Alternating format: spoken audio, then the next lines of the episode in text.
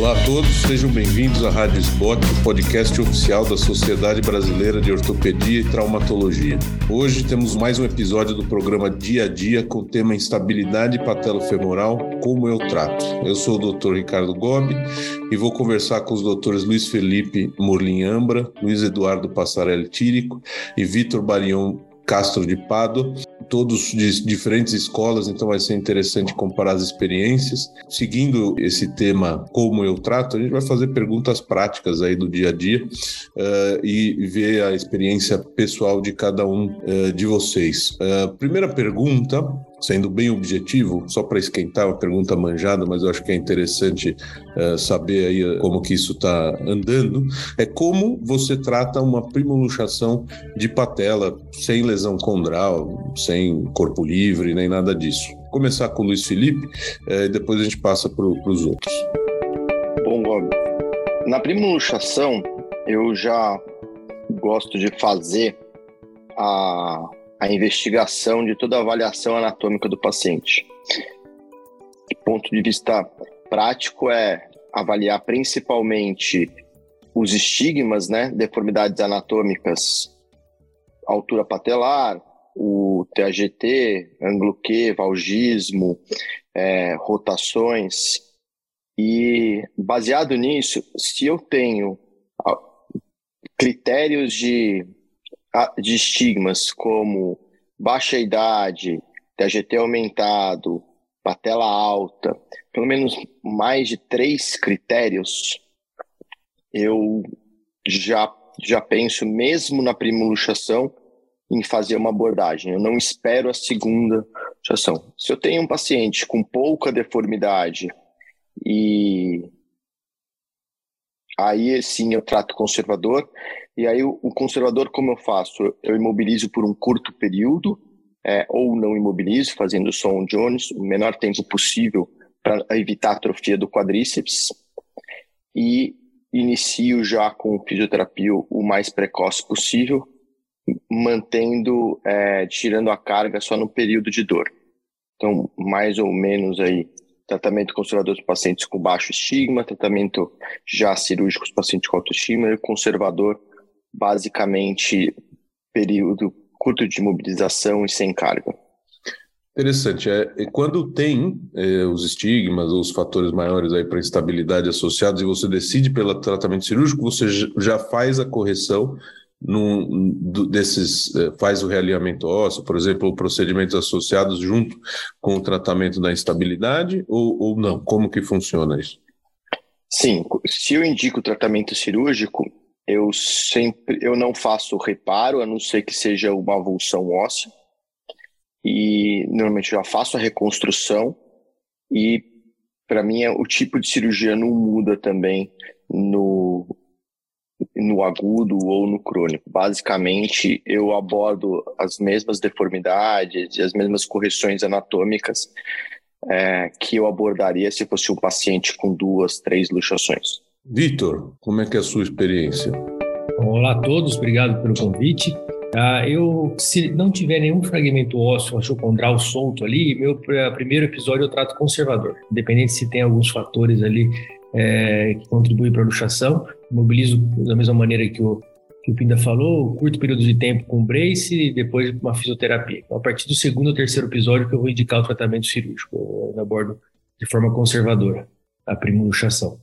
Você parte também para as indicações de procedimentos associados já na, na primeira cirurgia que você faz, ou, ou, você faz algum tipo de escalonamento, sempre faz uma cirurgia mais simples e depois parte para a correção das deformidades ou não? Hum, não, se você já tem mais de dois ou três episódios, eu vou indicar a tratamento cirúrgico, já vou corrigir, mas depois a gente pode é, entrar na questão de quais fatores eu, eu indico correção ou não, porque eu tenho mudado um pouco aqueles fatores que eu que eu trato e aqueles fatores que eu não trato junto com a, o tratamento da instabilidade. Mas Perfeito. quando vai operar, já vou para tratar assim. Ok. Tírico? Obrigado pelo convite novamente. Olá a todos.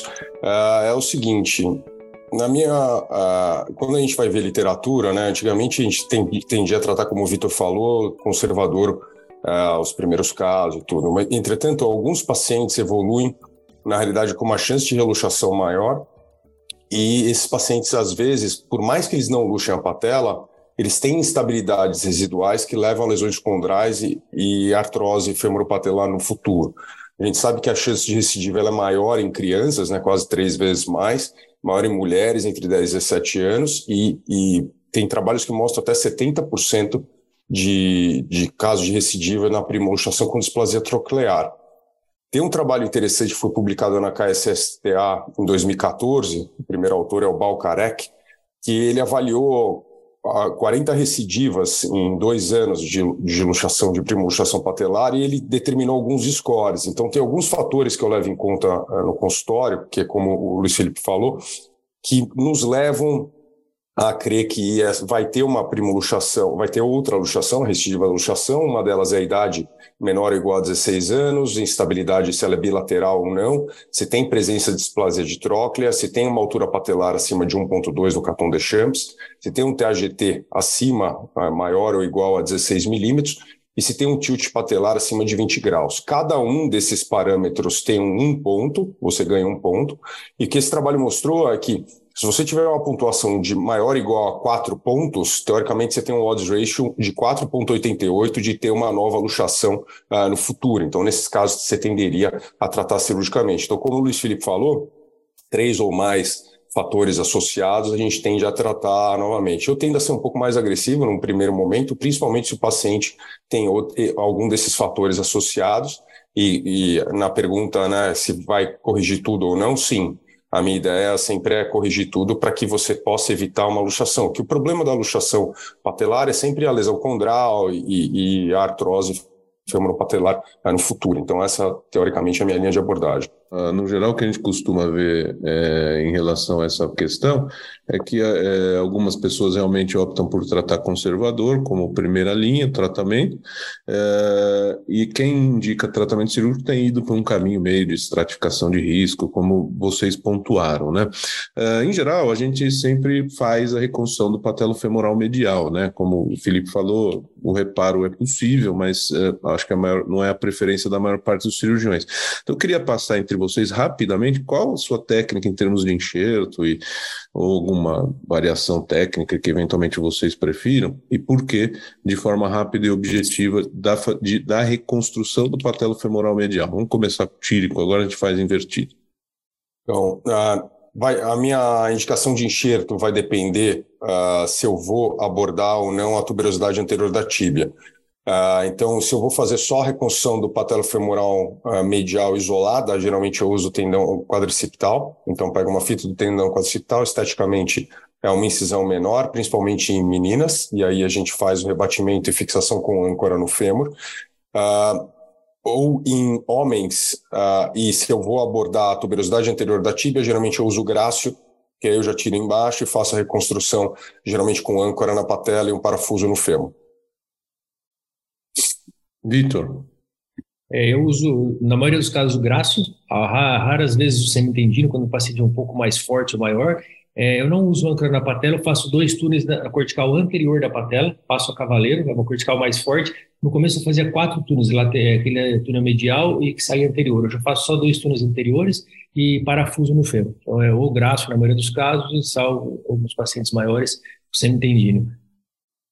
Mas não fixa na patela, só faz a não, você faz, pelo... é, você faz, dois, faz dois túneis e passa ele a cavaleiro. E você puxa, é. consegue até corrigir um pouco o tilt que você acaba baixando.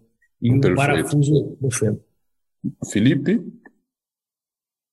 Bom, de enxerto eu uso é, como rotina o, o quadríceps. Eu só não uso quadríceps quando eu faço alongamento do, do quadríceps.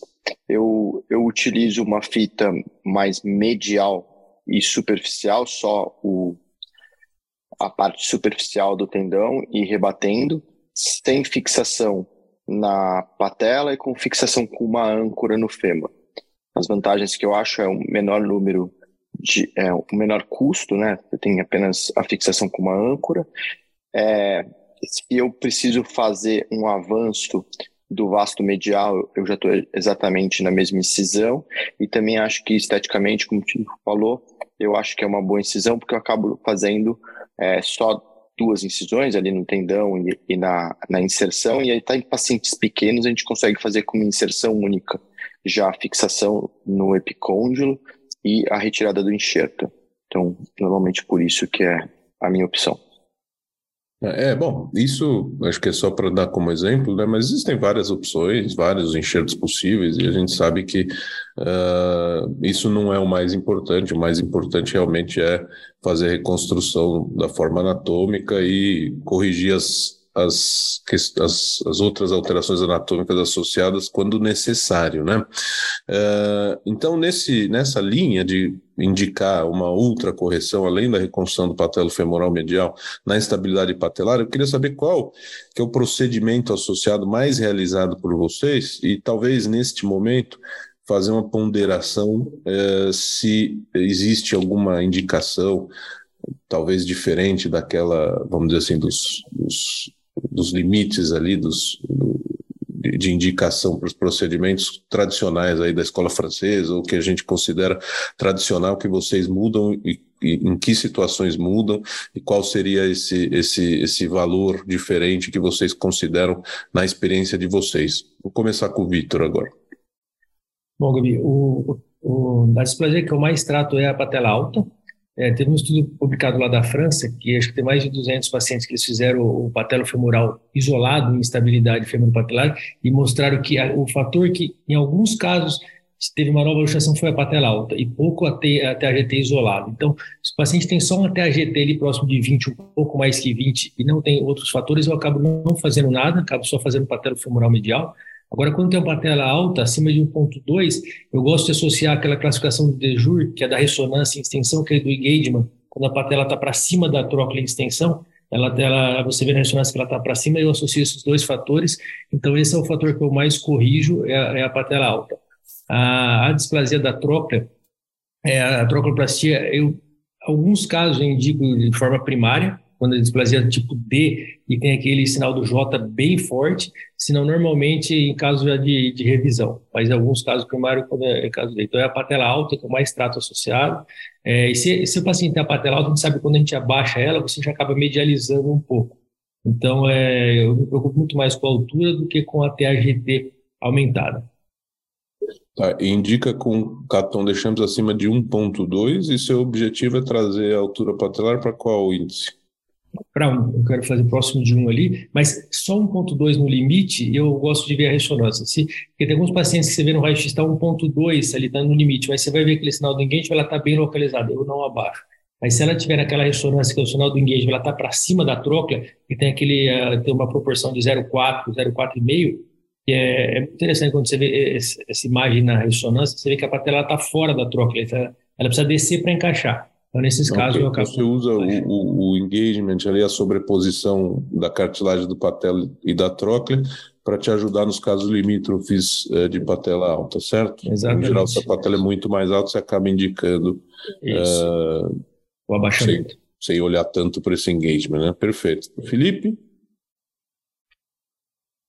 Bom, Gob, eu, eu na avaliação do paciente, algo que eu dou muita importância é para o sinal do J. Então, é, o sinal do J para mim já é mais ou menos uma indicação de fazer uma osteotomia da TAT. Aí, a partir do momento que o paciente tem um sinal do J, eu, na minha opinião, tem dois fatores que, três fatores que mais influenciam nisso, que seria a altura patelar, como o Vitor falou, o TAGT e a displasia da troca, principalmente o bump. Então, quando o paciente tem o sinal do J, a minha tendência é principalmente fazer a osteotomia da TAT. Mesmo que ele não, não tenha um TGT muito elevado, não precisa ter um TGT de 20, um TGT de 17, já, já para mim é uma indicação. Se o paciente às vezes tem até um TGT de 15, 16, mas tem uma lesão condral, lateral ou distal da patela, eu também tendo a fazer a osteotomia da TAT. E então, nesses pacientes, eu preciso. Em relação à osteotomia da TAT, a minha preferência normalmente é se tem lesão condral ou se tem ali uma dor, uma sobrecarga patelofemoral, eu tenho uma tendência a fazer Fulkerson, sempre anteriorizar pelo menos um centímetro. E se tem é, lesão, é, e se não tem nenhuma lesão da troca, aí eu faço o, só a medialização, o MC3 lá mesmo. Então eu levo esses, esses fatores em consideração e não exatamente os números de ah, o caton de 1.2 e em relação à altura patelar eu também gosto de olhar bastante o sinal do engajamento na patela, que eu acho que esse fator é muito importante, porque o que pode levar uma patela alta são dois fatores: realmente a patela ser alta ou a troca às vezes ser curta pela displasia. Então, se, se às vezes ela tem um catom um pouco mais alto, mas a gente vê já um sinal de engajamento na, na ressonância, extensão, isso não me preocupa. Mas quando você vê aquela patela bem é, em extensão, apoiada basicamente na cortical anterior do fêmur e sem nenhum contato é, troclear, esses pacientes também eu, eu, eu prefiro o abaixamento. Boa. Tírico? É, eu acho que o Felipe e o Vitor pontuaram bem, né? O fator que eu mais associo na reconstrução é a, é a osteotomia da tuberosidade anterior da tíbia. E eu geralmente utilizo um capão de 1.2, mas o sinal do engajamento, e, e, o que o Felipe pontuou é muito importante, né? O sinal do J é, é, um sinal que a gente olha muito, porque isso demonstra que realmente você tem uma estabilidade superior justamente por múltiplos outros fatores, não por medidas isoladas. Por exemplo, o TAGT, né? Convencionou-se que o TAGT mais acima de 20 é uma medida que, teoricamente, você deveria fazer a tuberosidade, mexer na tuberosidade anterior da tibia. Entretanto, o TAGT é uma medida em milímetros que mede uma deformidade em graus, que é o ângulo Q. Isso muda de acordo com a altura do paciente e tudo. Então, o tratamento individualizado em relação ao sinal do J, engajamento patelar, ele, na minha opinião, ele é mais importante do que uma medida específica em si. E muitas vezes a gente pode associar também a osteotomia da tuberosidade anterior da tíbia de medialização para correção do sinal do 1J, propriamente dito, ou de uma displasia inicial leve do tipo A ou do tipo B, só teoricamente ressecando o bump superior ali no tipo B e você fazendo a medialização da tíbia, da tuberosidade anterior da tíbia para corrigir a displasia patelar ou para tentar ajudar na displasia patelar. Eu opto geralmente por uma osteotomia de Fulkerson e eu gosto de uma osteotomia porque é uma osteotomia que eu consigo gradual, quanto eu vou medializar e o quanto eu vou anteriorizar de acordo com a inclinação da minha osteotomia. Então, se eu quero só medializar, eu faço uma osteotomia mais plana. Se eu quero anteriorizar, eu faço uma osteotomia mais vertical. Então, eu consigo graduar o quanto eu vou anteriorizar, medializar e distalizar essa osteotomia, né?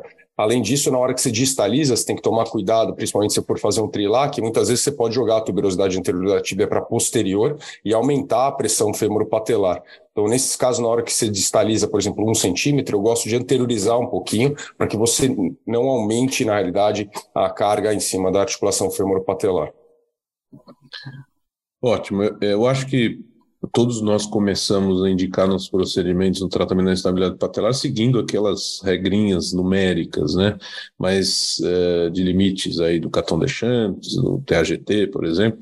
Mas eu acho que todos nós eh, nós vamos desenvolvendo talvez situações em que a gente começa a perceber que existe alguma questão clínica, é, que às vezes o paciente precisa de um pouco a mais, né? Talvez, né? E vocês colocaram muito bem que uma das formas de avaliar isso realmente pode ser o sinal do J, porque a gente sabe que só um, um ligamento isolado patelofemoral medial muitas vezes não segura, não é suficiente ou pode afrouxar e falhar se tiver um, um, trilhamento patelar muito alterado, né? Então isso realmente acho que é importante e eu sei que, por exemplo, a Escola Paulista, o Felipe, o Kaká já publicaram trabalhos aí com ótimos resultados de realinhamento também, usando uh, indicações até abaixo do TAGT de 20 milímetros, o que é bastante interessante. Acho que vale a pena uh, ficar de olho na magnitude ou, na, ou no, no, no, grau de displasia, no grau de alteração da, é, do, do, do, trilhamento da patela com fêmur para pensar também em situações de correção associada. Tírico, eu vou aproveitar aqui e perguntar sua, sua experiência aí com tratamento de lesão condral. Quando que você fala para a gente um pouquinho rapidamente como que é a sua indicação para tratar as lesões condrais numa instabilidade patelar? Quando que você considera só regularizar, tirar um corpo livre, ou quando você acha que realmente precisa de um, um, um gesto cirúrgico para reparo da cartilagem numa luxação de patela? É, ótima pergunta, né, Gomi? Acho que esse é um tema vasto que vale um outro podcast aqui, que é tratamento de lesão condral na patela para instabilidade femoro-patelar. É, mas geralmente, em linhas gerais, a gente tem nas luxações agudas uma lesão condral mais comum na porção inferomedial da patela, ou eventualmente na porção do côndilo femoral lateral. Menos comum, mais comum na patela, mas porção do côndilo femoral lateral na, na área de cara, às vezes na trócula lateral, dependendo do grau de flexão que foi a luxação. E quando a lesão condral é mais na faceta lateral da patela, geralmente está relacionada à instabilidade mais crônica. E aí você tem, na realidade, a patela mais lateralizada, com tilt aumentado, e você começa a machucar a cartilagem lateral da patela. Geralmente, as lesões são pequenas na região, nas luxações agudas inferomedial da patela. E essas lesões, geralmente, a gente só desbrida a gente não tem um tratamento. Quando a lesão passa a ser mais que mais ou menos um centímetro quadrado, um e meio centímetro quadrado, que pega uma porção da faceta medial da patela um pouco maior, se você tem um fragmento livre com algum fragmento ósseo junto, eu tendo a fixar esses fragmentos. E se você, na realidade, é um fragmento puramente condral, uma lesão condral que, que perdeu ali e não, não é passível de fixação, eu tendo a só desbridar ou eventualmente fazer algum outro tipo de reparo, seja ele uma membrana, geralmente, ou eu não gosto muito de mosaico na patela. O Moisés tem um trabalho, publicou a mosaico na, na patela com os melhores resultados na faceta medial e com um plug único. Então, talvez essa, teoricamente, seria uma indicação de fazer o transplante oscondral autólogo na patela. Nas lesões da, do côndilo femoral, se as lesões são pequenas, geralmente eu, eu associo uma, um transplante oscondral autólogo, e se as lesões são maiores, geralmente eu faço ou com uma membrana ou com transplante oscondral fresco.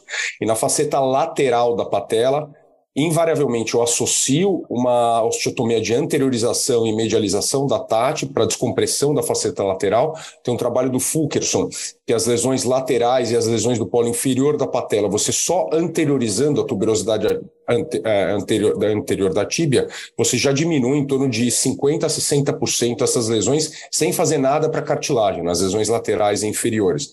Então, eu tenderia a associar uma, a uma osteotomia da tuberosidade anterior da tibia, e se a lesão for maior que um centímetro quadrado, tender a fazer algum tratamento com membrana, geralmente, que eu gosto mais na patela. Essa mais ou menos seria mais ou menos o panorama. Alguém quer acrescentar alguma coisa nesse, na questão de lesão condral? Acho que o Tiro resumiu bem ali. Eu queria até perguntar para ele, quando que posso fazer uma pergunta, Gob, até para continuar, claro, né? Claro. Quando, às vezes você pega o paciente que tem ali a, a, essa lesão da cartilagem, né? E, e, às vezes não tem tanta dor. Quando que você indica aí para o paciente já fazer algum procedimento nessa, lesão? Numa situação crônica, você é, diz? É isso, uma situação mais crônica. É difícil, Vitor. Boa pergunta. É a lesão tem que ser uma lesão completa e que tenha lesão completa condral e que tenha edema do osso subcondral. Então, que você vê realmente que tem uma sobrecarga mecânica ali, e geralmente eu entro com tratamento conservador. Então, melhora da, do trekking, uh, melhora a musculatura, melhora da cadência entre quadril e joelho. Geralmente eu faço um teste biomecânico para ver como é que está agachamento, que tipo de esporte está fazendo, ver se não está fazendo valgo dinâmico na flexão do joelho, que muitas vezes aumenta o ângulo T uhum. e se leva a uma sobrecarga lateral da patela. Então, se tudo isso está corrigido, o paciente continua assintomático, às vezes a gente vê até um alongamento da faceta lateral da patela. Então, aí, nesses casos, na falha do tratamento conservador, que tem lesões completas com o edema do subcondral, é que a gente tende a tratar esses casos. Mas, geralmente, o tratamento conservador ali, ele, ele evolui geralmente bem. Legal. Perfeito. Estamos é, caminhando para o final aqui. É uma última pergunta. vou pedir para todos serem breves, porque ela é uma pergunta um pouco complexa. E já podem fazer é, considerações finais que, ao término dessa rodada, eu, eu vou encerrar. É uma criança com física aberta, com estabilidade recidivante e com fatores ósseos alterados, uma patela alta, uma trócula displásica, por exemplo. É, como vocês abordam é, essa questão? Esperam terminar o crescimento ou fazem a reconstrução isolada do patelo femoral medial e esperam pelo melhor? É, ou indica algum procedimento, vamos dizer assim, não convencional para corrigir a, a essa, essa alteração óssea, esse fator maior. Começar com o Felipe e aí a gente já vai encerrar. Então, Bob, como até no começo o Tirico já falou, as luxações patelofemoral, principalmente em criança, a recidiva é muito maior, né? E é muito mais difícil de tratar, porque muitas vezes você não consegue abordar de maneira adequada todas as deformidades que você encontra. Há uma grande discussão se, inclusive, as displasias, estigmas que a gente tem, é, elas ocorrem porque a patela não está localizada no centro da tróclea e, e, que funcionaria como uma displasia do quadril. Se você não centraliza a cabeça do fêmur no quadril, não forma o acetábulo de maneira adequada. Eu, eu gosto, embora não seja uma definição isso ainda, eu gosto de pensar que no joelho funciona da, da mesma maneira. Então, eu, eu sempre tento abordar o máximo que eu consigo. Então, se tem alterações, mesmo de, principalmente de TAGT, e se são alterações muito grandes, com TAGT aumentado e patelas às vezes muito altas, eu gosto de abordar com procedimentos de partes moles já num, num, num procedimento inicial. Então, eu sempre tento abordar tudo. Eu acho que esses pacientes, é, mesmo assim, eles vão ter uma taxa de recidiva maior do que o, o, a população adulta, mas aí eu, eu tento abordar. Em relação à técnica, aí é, é bem mais complicado porque tem muitas particularidades e eu acabo variando bastante. Mas é, eu normalmente, para baixar a patela, eu faço o imbricamento, né, é, do, do tendão patelar. E, e para e para medialização da patela eu normalmente eu faço a desinserção mesmo do, do tendão. Acabo fazendo a desinserção e colocando ele é, mais medial. É, então, a minha abordagem normalmente é essa, porque eu acho que a gente tem que abordar esses fatores, senão o risco fazer só o patolofemoral medial, se não muda nada a biomecânica, eu acho que a chance de recidiva é muito alta. Então, dentro do possível, eu abordo. Vitor? É muito parecido com o que o ainda falou. É, se tem algum fator que, que, tem, que você quer agir ali, como você não vai mexer em partes só, você acaba mexendo em partes moles. É, o patelofemoral eu faço passando pelo colateral medial, a técnica, um pouco mudada a técnica do, do DAI, você passa por, por trás do, do, LCM ali e põe uma âncora só na patela, então aí você acaba não mexendo em partes é, é, ósseas, e aí distal eu solto bem o tendão patelar e faço como se fosse um jaquetão medial, o tendão patelar ali, que você acaba como se fosse medializando um pouco o aparelho extensor, se tem fator eu faço igual a gente fazia antigamente no adulto, que era aquele jaquetão do vasto medial por cima do colateral medial. É, e o Pina falou, mesmo fazendo isso, não é garantido essas crianças terem uma chance maior de recidiva, mas é o que eu acabo fazendo é, no paciente com a fisia aberta. É, eu acho que o Vitor e o Felipe resumiram bem, né? Talvez esse seja o maior dilema para a indicação dos tratamentos de instabilidade patelar, né? Porque quando é no adulto ou físico fechado, a gente tem um arsenal inteiro. Nesse caso é muito difícil, né? Eu geralmente falo para a família que provavelmente a gente vai fazer um procedimento inicial e eventualmente vai ter uma taxa de recidiva no futuro e para pelo menos ganhar um tempo até o fechamento da FIS a gente conseguir fazer. Então eu tendo nesse momento não fazer grandes procedimentos, na maioria das vezes a, as displasias e a altura patelar não são tão grandes, mas quando é grande, como o Vitor e o Felipe falaram, a gente tem que fazer imbricamento.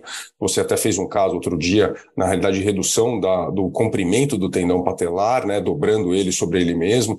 Então tem casos que a gente tem que utilizar outras técnicas, mas na grande maioria dos casos, eu faço a reconstrução do patelo femoral medial, uh, tentando fazer um avanço do vasto medial oblíquo, soltando um pouco, procedimento mais de partes moles, mas eu, eu, eu faço geralmente com quadríceps, não fixando nada na patela e fixando com uma âncora no fêmur. Lembrando que essa âncora do fêmur ela tem que ser na epífise, não acima da fise, abaixo da fise, porque senão o paciente continua crescendo, a âncora sobe junto e aí você vai levar a sua reconstrução do patelofemoral medial lá para cima, puxando a patela para cima e não para medial. Então essa âncora ela tem que ser abaixo, geralmente eu uso radioscopia para colocar, é um ponto não anatômico, que o ponto anatômico é exatamente na fise, é um pouco abaixo, mas pelo menos você tem uma contenção por um tempo, até que o paciente possa maturar o esqueleto e aí a gente fazer ah, o procedimento definitivo se necessário. Maravilha. Bom, é, agradeço a todos vocês e, em nome de todos, agradeço a SBOT pelo convite. Vocês acabaram de ouvir mais um episódio da Rádio SBOT, podcast oficial da Sociedade Brasileira de Ortopedia e Traumatologia. Todas as edições estão disponíveis no site www.sbot.org.br e também nas principais plataformas de streaming. Até o próximo episódio.